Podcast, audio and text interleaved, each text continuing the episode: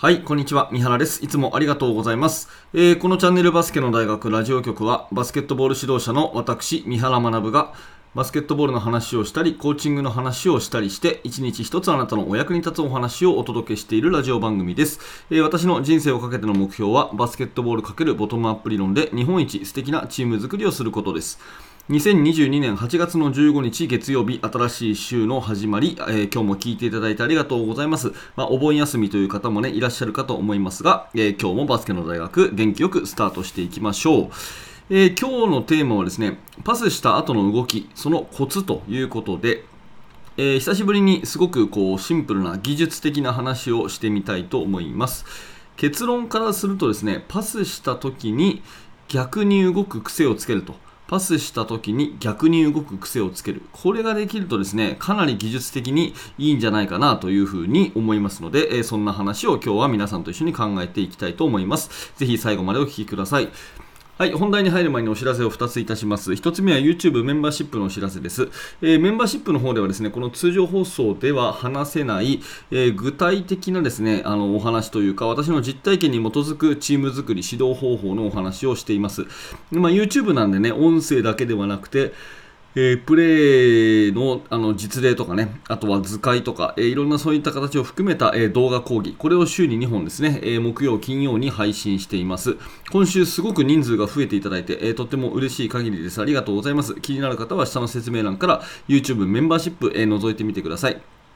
え、もう一つはですね、無料のメルマガ講座ですね。え、2日に一度私がメールであなたに、あの、こういう風な練習してみるといいですよ、みたいな、あの、情報をお届けしますので、え、無料でできますので、下の説明欄からメルマガの登録をよろしくお願いいたします。さて、えー、今日の本題ですけれども、パスした後の動きのコツということで、えー、パスをした後にどう動くかっていうのってバスケットボールすごい重要なんですよね。うん。あの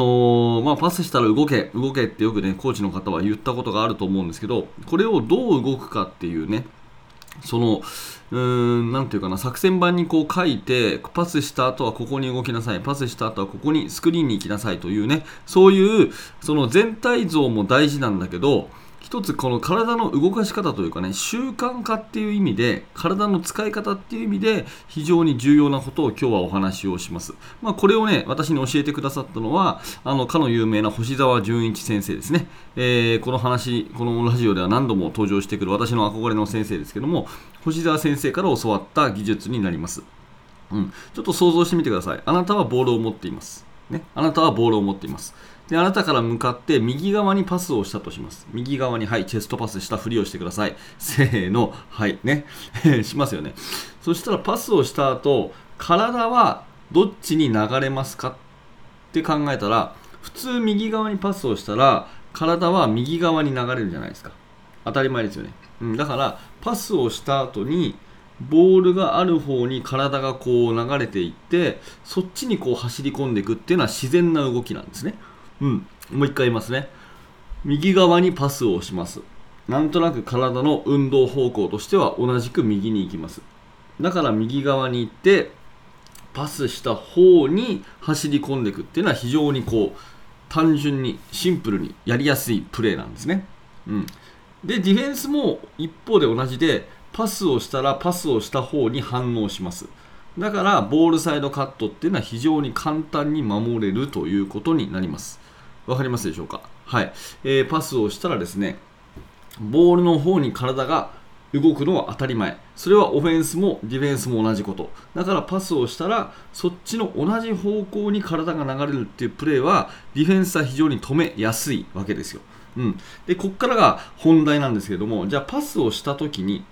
右にボールを投げますと。ただし体は左に行きますっていうようなそういう動き右にボールを投げますただし体は左に動きますっていうようなボールと体が逆の方に動くような動き。これができるとですねディフェンスは困っちゃうんですね、うん、もう一回言いますね。これすごく重要なんでちょっとやってみてください。ボールは右に投げます。体は左に動きます。っていうような逆ですね。うん。ま、パスを左にするんだったら体は右なんですけどとにかく逆にこう動くような癖をつけておくと非常にディフェンスは困るわけですね。ボールは右に行きますと。でそのボールを守ろうと思ってそっちの方を向くとマークマンが全く見えなくなると。ね。パスが出された瞬間にマークマンに注目するとボールが見えなくなる。ここでディフェンスのビジョンっていうのを失うわけですね、うん、なのでパスをした時に単純にボールと逆の方に動くっていう癖をつけておくと非常にいいわけです。パスをしたら逆に行く。パスをしたら逆に行く。パスをしたら逆に行く、ね、でできできるんだったらパスをすると同時に体も逆に行く、ね、パスをすると同時に体も逆に行く。っていう風にすると非常に非常にですねあの技術としてはいいわけですね。で、こういった動きっていうのはなかなか日常生活ないんで、普通こう腕を伸ばした方に体はついていくんだけど、腕を伸ばした方と逆に体を持っていくっていうのは日常生活ない動きなんで、まあ練習で習慣化するといいっていうことなんですね。うん、一つの練習としては、例えば三角パス、まあ、どこでもやってるような練習だと思いますけど、三角形に並んでね、パスして、パスして、パスしてってこう三角形につないでいく、うん。えー、練習ですけど、パスをしたら多分普通の多くのチームはですね、そのまま流れた方に並んでいく、流れた方に並んでいく。っていう形だと思うんですけど、これをあえて逆に行く、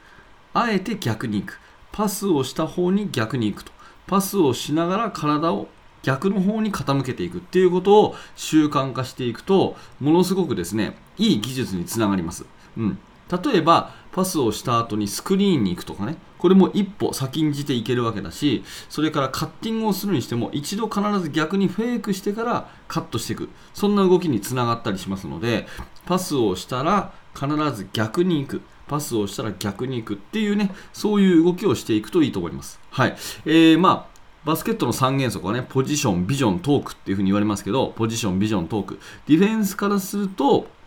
ビジョン。ね、えー、ボールとマークマン両方見るっていうことが大事になるんですが、これをですね、失わせるために、ボールが右に行ったら自分の体を左にやる。ね、そうすると、ディフェンスからするとですね、分身の術じゃないけど、